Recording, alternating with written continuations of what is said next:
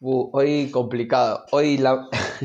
está complicado, ya os lo digo. ¿eh? Tengo, eh, estoy fatal de la alergia. Se lo comento a nuestra audiencia, a nuestra invitada y a ti. Eh, va a ser un, un capítulo difícil hoy, ¿eh? ya lo digo. Todos los capítulos suelen ser difíciles y ya fue el primero difícil. No volvamos a la misma, por favor. Sí. Bueno, pues lanzamos la sintonía y estamos dentro, ¿vale? Venga, dale.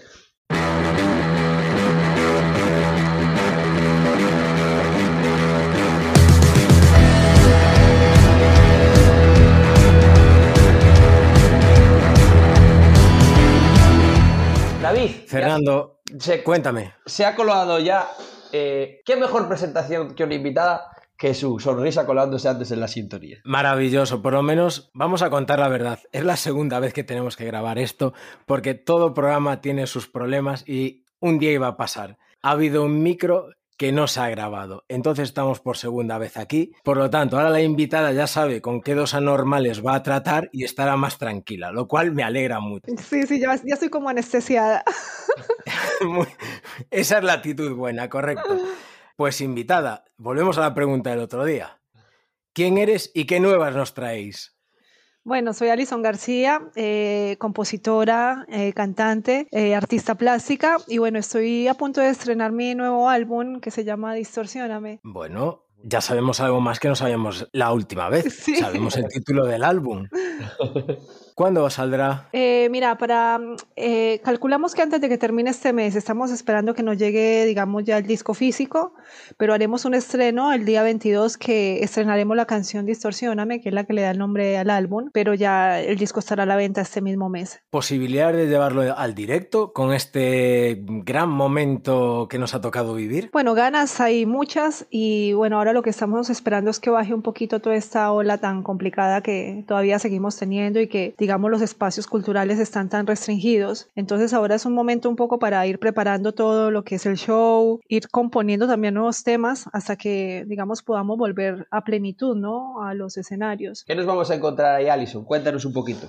Bueno, en, en el disco de, Sí, de que correcto. Bueno, es- este disco tiene un sonido bastante ácido, crudo, eh, tiene una- unos matices eh, grunge eh, de los años 90, también tiene algún- algunos sonidos un poco más vintage, pero sí que me quise remiti- remitir un sonido eh, un poco más antiguo, teniendo también eh, un poco de, de aire nuevo, ¿no? Porque también mis canciones, digamos que tienen un, un punto muy personal, ¿no? Entonces yo creo que eso también le da un poco la frescura. Qué guay. Ahora que hablamos de lo que nos vamos a encontrar dentro, ¿cómo es tu manera de componer? Es decir, ¿tienes algún ritual? ¿Las canciones surgen así, las anotas lo típico en el móvil y después las grabas? ¿Cómo creas? Sí, yo creo que componer es algo muy variante, ¿no? Eh, a mí me pasa a veces que estoy a veces teniendo una charla por teléfono con alguien y, de repente dije algo y me sedujo lo que dije o escuché también algo que me dijeron y a partir de ahí generé una idea. Eh, es- que no hay como un momento, pero yo siempre prefiero trabajar a las madrugadas cuando se trata de elaborar o de, digamos, de concretar la idea. Entonces, digamos que la madrugada la uso mucho para, para extraer todo lo que viene guardando, digamos, de apuntes y todo eso y para ordenar, ¿no? Entonces, creo que la composición es algo que viene en un momento inesperado. Qué guay. Yo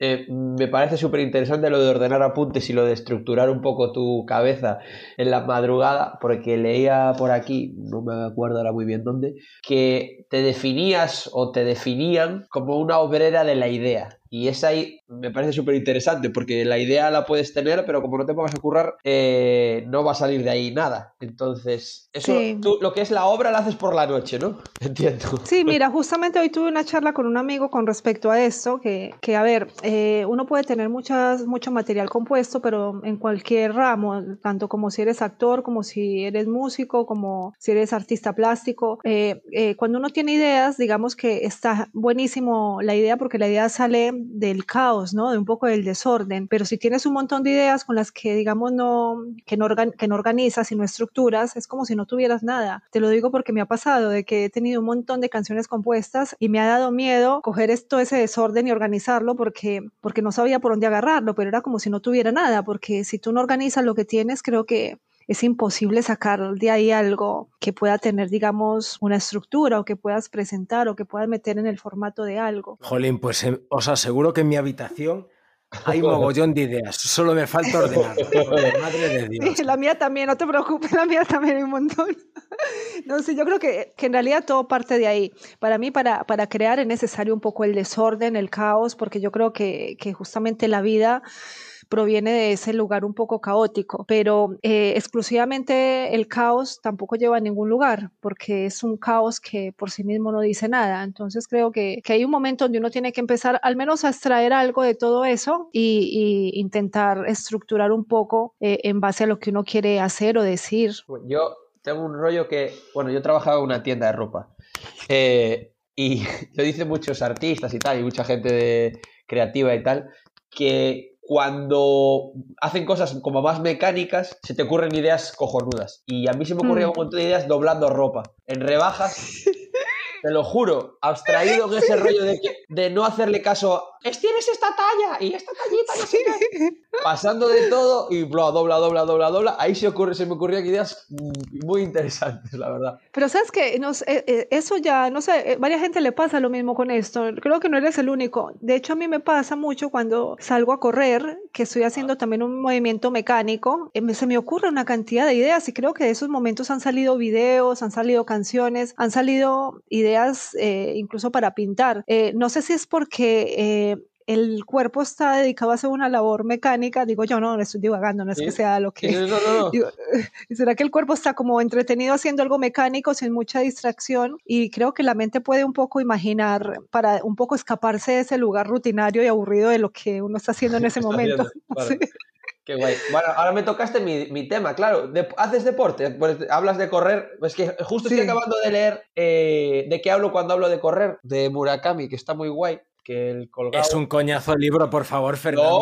No. Es un señor, es un ¿Por qué señor mayor que nunca va a ganar el premio Nobel que habla de por qué corre No. maratones. No, Está por guay. favor. A mí me flipa. Porque tú no corres, porque no, no te gusta correr, entonces no lo entiendes. No has hecho una maratón en tu vida, ni has sufrido como un perro, entonces no lo entiendes. A mí me gusta mucho. O- Bueno, oye, perdona.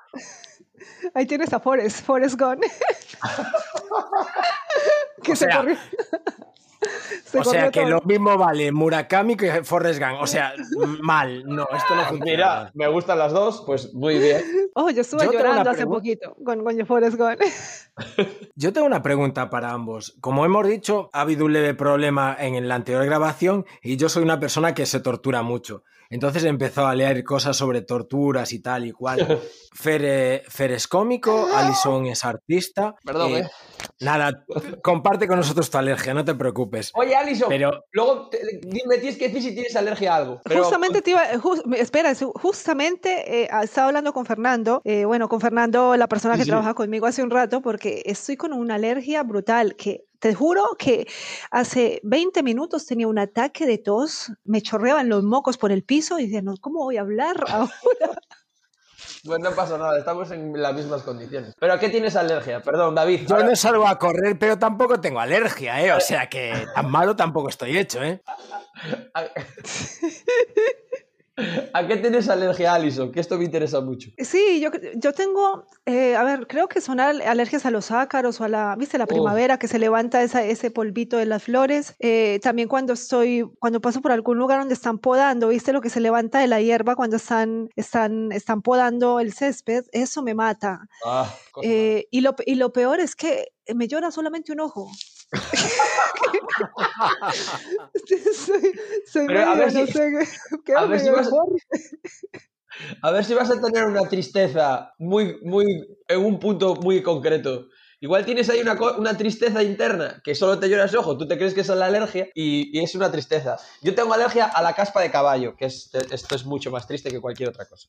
Pero a ver, tienes muchos caballos cerca, porque No, pero si, ve- pero si voy a junto a los caballos y no usan un champú anticaspa, pues me pongo fatal. Se me hinchan los ojos. uf. Ah, pues mira. Alison, porque grabamos en remoto, pero que sepas que en físico te invitaríamos a visitar con nosotros una granja de avestruces que está al lado de la casa de Fer. Cierto. Ah, sí que me habías dicho, ya me habías dicho que es muy guapa, ¿no? Que las vistas es. son muy Bueno. bonitas. Bueno, Ay, es no, son muy simpáticas, no tienen mucho humor, ¿no? Ah, no. No. Pero lo que os iba a preguntar Ah, sí, perdón, antes, David. Nada, No, no pasa nada, esto ya sabes que fluye siempre. ¿Alguna vez habéis tenido algún un bloqueo creativo? Y si lo habéis tenido, cualquiera de los dos, ¿cómo habéis hecho para salir de él? Eh, no sé cómo explicarlo. Mira, a mí me ha pasado mucho el bloqueo creativo cuando, cuando digamos, estoy en, un estado de mucha alegría. No sé, como que necesito un poco, no sé, de... De estar en la mierda, a lo mejor. Claro, un poco de estar en la mierda, claro, ¿no? Es que lo dijiste tal cual. No sé si es, eh, si es una condición que se pone uno mismo, pero cuando, digamos, estoy en, esta, en un estado de mucha felicidad o que, digamos, que no pasa nada, digamos, que me ponga en una situación de riesgo, de desafío, generalmente siento todo como muy plano y no siento como mucha inspiración o nada que decir. Y también siento que componer para mí es algo que viene desde el sentir, desde el desear, desde la necesidad, ¿no? No desde la obligación de componer. Entonces yo creo que a veces cuando intento salir de, de esos estados, recurro mucho al cine que me abre siempre un, otro mundo, otras vivencias de otras personas, ¿no? Aunque sean ficticias, ¿no? Creo que recurro también mucho a eso, a, nutrirme de, de, otros, más que de mi propia experiencia. ¿Y tú, Fer? ¿Alguna vez te ha sucedido? Sí, sí. Es que yo tengo muchos bloqueos creativos y pues me siento a esperar, básicamente. Hago otra cosa mm. y luego pues a las 3 de la mañana, en vez de dormir, pues hago, lo hago. Y a mí me funciona muy mm. bien una cosa con el tema de la creatividad que es la presión. Es decir, cuando tengo que hacerlo, lo hago y lo hago. Y si mm. tengo que hacer mañana algo que sea muy creativo para algún curro o lo que sea, pues lo hago. No lo hago todo lo bien que podría hacerlo seguramente, pero lo hago. Y luego, creo que de lo que decía Alison, cuando estás muy feliz, o cuando estás feliz, o cuando estás guay, creo que no te apetece sentarte a dejar de ser feliz para hacer otras cosas por muy creativas que sean.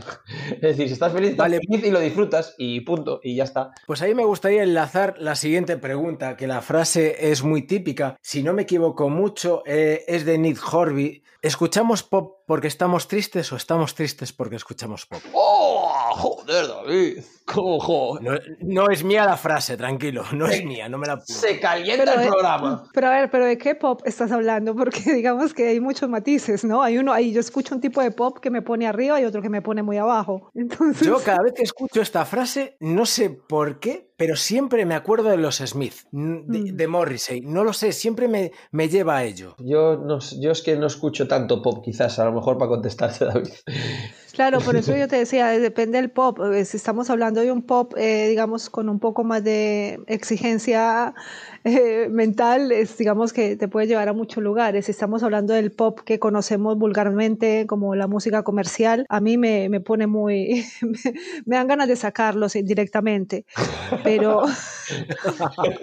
Pero sí que, no sé, eso depende, siempre es una combinación de la persona con el estado de ánimo, cómo se levantó, porque a veces es increíble cómo cambiamos de temperamento en un mismo día varias veces, cómo somos diferentes personas a veces en un mismo día y con diferentes personas también, porque está la química con otras personas, no sé, eh, de actitudes, ¿no? Dice que uno a veces con una persona tiene, te prende más el sentido del humor, otra te tira más para abajo, otra te pacifica. Alison, ahí no me pillas a mí, ¿eh? Yo es como me levante revirado, bueno, revirado, eh, ¿cómo traducimmo revirado, David? Sí, sí, sí, yo lo Cruzadito, cruzadito, cruzadito, revirado. Eh, ya ahí ya estamos jodidos. ¿eh? Ya el día ese ya va a ir un poco. Se puede... A veces lo reconduzco, pero está complicado la cosa, ¿eh? ya te lo digo. Pero tú lo reconduces porque es un hombre de gran corazón. Sí, lo soy, pero hay veces que yo eh, bueno, porque ahora tengo esta vida acomodada y que me va muy bien, pero, pero me refiero que me va muy bien estar así en la, en la Hostia, acabas de sonar a superburgués. En la, claro, pero es que es. No, pero. Por eso quería decir, quería aclarar que es que me va muy bien en, en un estado obviamente muy mediocre, pero estoy muy cómodo en esta mediocridad absoluta. Pero. Puestos a aclarar, aclaremos una cosa. ¿A quién quieres echar hoy del programa? ¿Cómo, cómo? ¿A quién quieres echar hoy del programa? ¿A los burgueses? ¿A los ah. monárquicos? Uf, hoy no, me, hoy no me, pongas a echar porque hoy. Hostia, hoy eh, eh, estás, hoy estás cruzadito hoy. Uy, uy, uy, uy, hundita, chico. Oye, hundita que me puedo echar a la gente del programa. Madre mía. Pero lo que te decía, que a mí me gusta regocijarme en, ese rollo, en la mierda ese, en el, en el fatum, ese, en el destino trágico del hombre. A mí me encanta ese rollo romántico de la mierda me encanta, me encanta. A mí y, también, a mí también. y tengo mi, tengo mi listita de hundirme más y ese rollo, ¿sabes? Claro, y, y, te pones, no sé, la música más bajoneante Eso, por el momento. ¡Oh, qué, qué, qué, buena tarde, de hecho! Bueno, Fernando RQR tiene un hilo en Twitter que es música para días de mierda para ah, hundirte más. Correcto. me parece glorioso. Hard, hard de Johnny Cash, triste de Johnny Cash. Eh, luego tengo una que ahora, David, a ver si. I Wanna Cry de Pau Donés, que como canción es un poco mierda, pero, pero te hunde bien. Uy, tengo una lista muy buena, ¿eh? Muy rica. Bueno, pues Fernando, no sé si lo has visto, pero entonces te voy a hundir yo del todo. Ella baila sola, vuelve a los escenarios 20 años más tarde. Uy, uy, uy, uy. A los fans, mira, a los fans de Ella baila sola a pa' tu puta casa. Venga, a, bueno, atender la ropa. Pues hablando de música y sabiendo que la música eh, amansa a las fieras, ¿qué canción ponemos, Alison? Bueno, ¿qué les parece si ponemos, a ver, eh, 1989? Mm, vale, perfecto. Y a la vuelta nos cuentas la historia porque creo que tiene una historia bastante interesante esa canción, ¿vale? Perfecto, dale.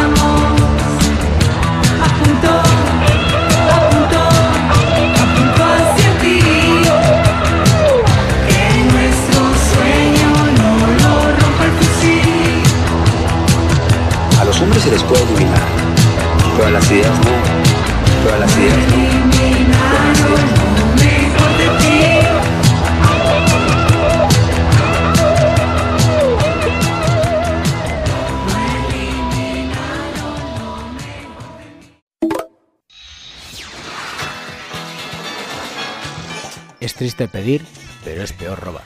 Por eso os pedimos que paséis por nuestro coffee y allí nos podéis invitar a un rico café. ¿Y por qué os tendremos que invitar a un café a vosotros dos gilipollas? Si no queréis que a estos dos les den una paguita, invitadlos a un café. Fernando, ¿te ha gustado? Hombre, temazo.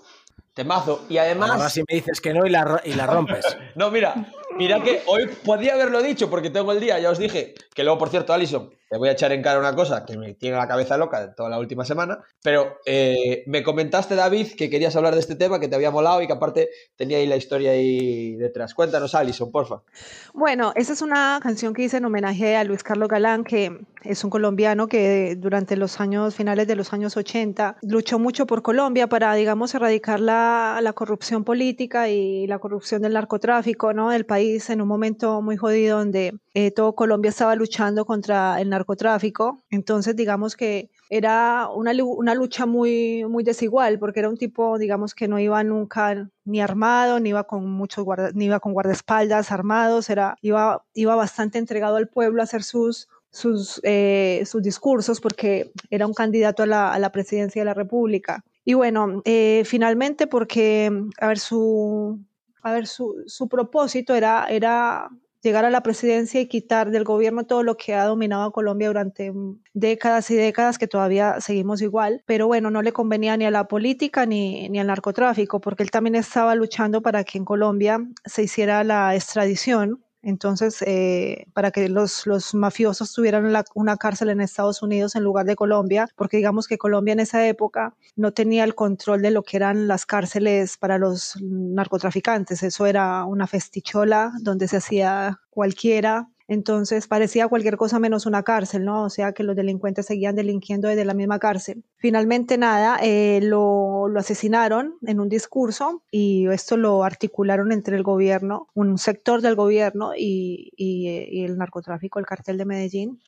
Eh, yo era muy pequeña cuando esto, era cuando esto ocurría, así que no, digamos, no tengo una conciencia muy grande de lo que de lo que pasó. Eh, con los años me fui dando cuenta, cuando era muy chica sí sentí que cuando lo mataron la gente estaba como si les hubiesen matado la esperanza y ya con el tiempo empecé a profundizar en la historia y también entristecerme mucho porque veía que el país digamos no, no había logrado salir eh, del todo de, de toda esa digamos de toda esa cultura de la violencia que se había generado, ¿no? Con el tiempo, digamos que Colombia se ha recuperado a nivel cultural, eh, la juventud está ahora haciendo muchos deportes, muchas artes, se está fomentando mucho la educación, eh, y también digamos que se aprendió de esta historia tan dura que tuvimos con respecto a la, a la enseñanza que, que dieron en aquella época, digamos, los poderosos que, que se iban a los barrios marginales y, y, le daban a los, a los chicos un arma, eh, le daban dinero y, y los, mandaban, los mandaban a matar gente, ¿no? Eh, por suerte todo eso creo que, Colombia ya lo está superando bastante, entonces quise, digamos, hacer una reivindicación a mi país con esta canción y también a mí misma porque fue una historia que yo la viví en carne propia y, nada, necesitaba hablar de este tema. Y creo que era el momento, ¿no? Porque también era un tema al que le tenía un poco de pudor hablar porque ha sido bastante mancillado con, con, las series de narcos y que como colombianos siempre hemos, hemos tenido una, digamos, esa, ese estigma de, del narcotráfico y quería darle como otra, tomarlo desde un lugar artístico y hablar de esa historia que también me pertenece y creo que eh, pasa en muchos países ahora mismo de Latinoamérica esta problemática. Entonces quería un poco compartir todo esto. Hablaba del estigma de, de narcotraficante y ahí creo que somos un poco hermanos porque eh, aquí en Galicia, a ver, yo, nosotros no tenemos quizás ese concepto tan, tan, tan arraigado, pero sí que hablas con colegas de fuera y es eh, Galicia, eh, farlopa y venga. Y entonces ahí sí que, sí que es verdad que eso se comparte un poco. Yo creo que sí, pero sabes que nosotros durante muchos años, yo recuerdo que era muy chica y, recuerdo que la gente eh, siempre tenía como una vergüenza mostrar su pasaporte colombiano y siempre teníamos muchos problemas para entrar a Estados Unidos y a Europa nos pedían una cantidad de documentación impresionante y de hecho, eh, te estoy hablando ahora unos 20 años, a los colombianos les ponían una etiqueta en la maleta cuando salían del aeropuerto cuando salían de la parte de, embarque, ¿no? De, de, llegadas, y les ponían una etiqueta como para que supieran que eran colombianos y que el resto de, vigilante, de vigilancia del aeropuerto tenían que estar atentos. O sea, había como, como esa, digamos, ese, ese, ese estigma eh, muy marcado. Y con el tiempo, por suerte, yo creo que el arte ha servido mucho para irnos quitando esto, porque yo veo ahora, yo voy mucho a Colombia y veo a la juventud muy, muy volcada al arte, a, educarse, están muy conscientes de, la historia que hemos tenido. Obviamente que no se ha erradicado del todo porque tampoco se trata uno de, mentir al respecto. Yo creo que estamos en el camino de, reconstruirnos, ¿no? Yo creo que sí, que todas las sociedades merecen seguir hacia adelante, pero yo creo que a Colombia hay una cosa que es imperdonable, que es Maluma. ¿Por qué? Ah. Bueno, yo creo que hace más daño Maluma. Ay, por favor. Ya que hemos ya que hemos abierto el cajón de la mierda, Fernando, recrimina lo que quería recriminar. Ah, bueno, eh, Alison, perdona que te afee la conducta. Está feo que, que, le vengas a echar aquí la, la bronca a, a, la invitada. Esto está feo, pero a ver, por favor, acláranos por favor. Bipolar, bipolar, Billy, Billy Poli, bipolar, por favor, Alison. A ver, Como quieras. por favor. porque- Lo que pasa es que cuando, uno- cuando uno esto. tiene un...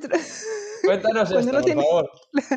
Hablamos del tema, de uno de los últimos temas de Allison, en el que nos, rom- nos, nos, nos explota la cabeza y tú puedes buscarlo en mil plataformas que siempre va a aparecer o bipolar, bipolar, eh, bueno, de mil maneras. Tú sabes qué es esa y qué es la de Allison, pero si tú, una persona se documenta para hacer un programa, de repente no quiere quedar mal. Y resulta que no, que, que bueno, cuéntalo tú, Allison, porque es que, vamos. A ver, que la intención era esta. Quería un poco compartir mi trastorno Ah, y o volvernos sea- un poco locos también. Pues lo has conseguido, mis 10, mis felicitaciones, de verdad. No, No, no, sabes yo- que justamente me, me, me- causa mucha gracia porque la pre... A ver, que en realidad el nombre correcto es bipolar. Es, Sí, el- ahora, es la palabra, ahora. es la palabra, es la palabra, digamos, académicamente correcta. Lo que pasa es que me he descubierto hasta hace muy poco tiempo un pequeño desvío de, de dislexia y decidí dejarlo bipolar por, bueno, un poco eh, hacer énfasis en ese, en ese pequeño juego de palabras, ¿no? Pero, pero me gusta mucho cuando la gente me pregunta bipolar, bipolar. y Está bien como lo estás diciendo, como si quieres decir bipolar, biporal, biporol. Está bien, La nueva de Allison, y así ya no hay problema. claro. Creo que es el momento de hacer la pregunta que nos dejó Sergio de Bigotismo Ilustrado para Alison, que juega con la ventaja de que ya se la hemos hecho una vez y posiblemente se haya preparado. Y así pregunta.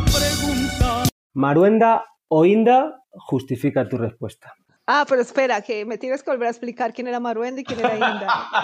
Ah, vale. No te vas a Yo te, lo, yo te lo explico sin ningún problema. Maruenda es un señor que tenía un periódico de derechas que da bastante asco. E Inda es un señor con patillas que tenía un periódico y tiene de ultraderecha y da mucho asco. Eh, O es mucho asco o poco No, asco. no, no vale, no vale. eh, va, ya estás, ya estás posicionando a la invitada. Es que Bueno, me quedo, ya, ya habíamos hablado, me quedo, a ver, si no, si no puedo elegir, entre, no, si no puedo elegir, no elegir, elijo el, el menos malo, el menos peor, el menos mira- mierda. Pero mira que Maruenda Pero- se parece un poco a Java el Hat, ¿eh? ¿Cómo, cómo? ¿Quién? Maruenda es un poco Java de Hat. El de, el de Star Wars que tiene las, las concubinas, esas chungas. ¿Sabes cuál es, Ah. Alison? El, ese bicho gordo y un poco asqueroso. Ah, bueno, no sé, me la- eh, ponen preguntas muy difíciles. No, bueno, que la tuya fue facilísima. Oye, aquí, aquí decimos cada cosa que... Y, así- y- y me, y me- y me cuestionas tú por bipolar, mira que yo te la pongo fácil, te digo, di lo que quieras, que está bien, y tú me Ahí pones sí. a qué decir. La verdad que ahí tienes razón. Voy a quedar mal con cualquier cosa que responda. Mira, yo una cosa que no pregunté el otro día y que me llama mucho la atención es que tú eres colombiana, lo has dicho, vives en España, pero has girado por México, Argentina, eh, Estados Unidos. Y hay una cosa que siempre se dice, que el público europeo es más frío. ¿Eso es verdad o es leyenda? No es leyenda, es verdad. Ah, mira, por lo menos no nos engañan. Eh, Sí, es ¿y más frío ¿Dónde el, crees que...? el- el público. ¿Cómo? ¿Qué es más frío, dices? ¿El público europeo le cuesta más entrar o qué? Eh, yo creo que no sé si es más frío, creo que es a lo mejor un poco, eh, no es que no sientan, ¿eh? no es que no, no, no estén viviendo algo, sino que creo que eh, son un poco más contenidos a la hora de exteriorizar lo que sienten. Ah, es lo que a mí me, me llega, ¿eh? pero no solamente, no solamente cuando toco yo, sola- cuando voy a los conciertos de otros también lo veo. Eh, también, por ejemplo, no sé si ustedes han escuchado, por ejemplo, en Argentina, eh, me voy al otro extremo, ¿no? En Argentina el público ya es desfasado, ya directamente hay conciertos en los que directamente no puedes estar, ¿eh? Yo estuve en un concierto que fue la vuelta, el regreso de los Doors, que, que vinieron con este Ian Asbury, y fue una, fue una cosa, pero ya peligrosa, con policía, ga- gases lacrimógenos. Eh, la gente eh, eh, rompió las sillas. ¿Vieron la película de los Doors, la de Oliver Stone? ¿Se acuerdan Sí, de esa? claro. Bueno, la gente quiso imitar la película, agarraron unas sillas que estaban amontonadas, las hicieron leña, hicieron una fogata brutalmente grande, estaba todo, todo el recinto ardiendo y la gente con palos ardiendo, pasándote por la cabeza, eh, pues fue, era una, claro, ahí se van ya al extremo. También pasa de que, digamos, que muchas bandas les gusta mucho tocar, digamos, en, en Argentina o en México porque el, público es muy entusiasta. Eh, somos, digamos, es- yo creo que es una condición cultural. Los latinos en general somos, digamos, un poco más extrover- extrovertidos y- y no sé. Y más eh, pasionales. más pasionales, puede ser eso. Entonces, claro, digamos que es- es- lo que sentimos lo, lo sacamos, no, no se queda tan guardado. A lo mejor el europeo es un poco más, eh, eh, más, ¿cómo se diría? No frío, porque no es esa palabra. Eh, quizás Recatado, un poco más más, recatado, más sí. recatado. Y de hecho muchos conciertos los he disfrutado más acá que en Latinoamérica, porque digo, mira, qué lindo poder ver acá a Robert Plant eh, en primera fila sin que me estén tironeando de ningún lado, sin, sin una histeria brutal. Eh, yo creo que también pasa según la edad que tiene. Yo a estas alturas quiero ver un concierto bien visto, quiero escucharlo tranquilamente. ya el poco lo hice años atrás.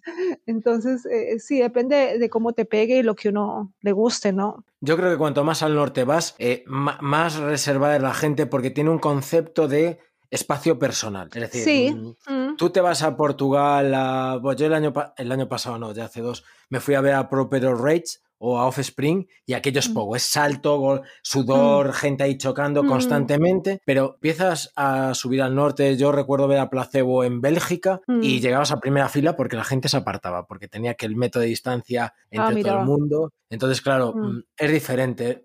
Que Será eso, el carácter latino. Fernando, ¿qué Sí. tal en tus conciertos de rap? Bien, bien, bien. Yo tengo que decir que no soy, no soy un gran concertista, no porque no me guste, porque la verdad que no, no se me ha dado mucho por el concierto. Me gusta mucho, pero, pero no he ido a demasiados conciertos. Pero bien, yo en los conciertos de rap, la verdad, fui también un poco aburguesado ya, ¿eh? Con entrada y tal. La verdad que me está quedando un poco, poco burgués este, este programa hoy, ¿eh? Te, te veo saliendo de copas con Inda en breve. ¿eh? Uf, no, no, no, no, no, no, no, no, que va, que va, que va. Yo tengo un aburguesamiento más de, de pueblo, de, de quedarme yo solo en mi casa, ¿sabes? Mm. Alison, el mejor concierto que has vivido y el peor. Te voy a preguntar ambos. ¿eh?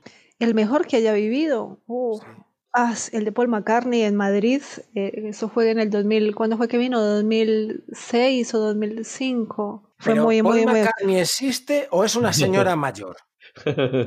Es una señora mayor con mucho estilo y con, y- y con mucha genialidad. ¿Qué- qué- Vale, vale, Ya- vale. ya es que tengo- yo tenía esa duda. Ya tengo titular Esa- para las redes. Alison García, dos puntos. Paul McCartney es una señora muy, con mucho estilo. Esa es una duda que tengo sobre los Beatles y la segunda es porque Ringo siempre sale haciendo la- los dedos de la victoria en todas las putas fotos. Ah, se los quiero cortar, te lo juro. Pensé que era la única. Pensé que era la única que le pasaba eso. ¿Qué va? Me parece terrible. Ay, no, no, no, es terrible, sí, no sé, no sé. Ah, bueno, el peor concierto que vi, mira, mejor, menos mal me hiciste acordar de eso, fue el de Ringo, estar acá en, en el Palau San Jordi. Realmente fue feo, era como un concierto, no sé, como un concierto tributo al mismo, una cosa muy extraña, no sé, no sé. A mí me pasó con eh, New Order eh, hace dos años que el concierto fue un concierto tributo a Joy Division, pero por New Order. Y yo salí Oh. de aquel concierto súper enfadado, pero lo peor Mm. es que la gente salía súper encantada. Ah, y yo decía, "Mm, no estamos en el mismo concierto. claro, no, no hemos estado. Bueno, porque David, sensación. a David no le pidas que es- escuchar una versión, porque ya se pone nervioso. Como le No, no, no, no, no, no, no. A ti No, no, te no, pone no, no. nervioso, David, eso sí. No, no, no. Por ej- no, a ver, cuando haces una versión y aportas algo, a mí me parece muy bien. Eh, Claro. Ryan Adams, el 1989 de, de Taylor Swift, lo versionó entero e hizo suyas las canciones. Lo que Claro. no me gusta es irme a un puto karaoke. Tal cual, mira, escucha- ¿escucharon la versión que hicieron PJ Harvey y Bjork de Satisfaction de los Rolling Stone, de los Rolling Stone? No, pero me lo escucharon? apunto. Ah, es brutal, es brutal. Para mí, claro, es lo que tú dices, se apropiaron de la canción y la llevaron para otro lado porque no tiene nada que ver. A mí también me pasa un poco de que cuando escucho una versión me gusta que el artista me haga una propuesta distinta a lo que ya conozco, ¿no? Y lo bonito que O es. por lo menos lo, nos haga peor. lo bonito que es escuchar a Sí. un youtuber, a un youtuber hacer, hacer un cover. no tiene precio eso. Madre. Fernando, me estás hundiendo el final del programa. ¿eh?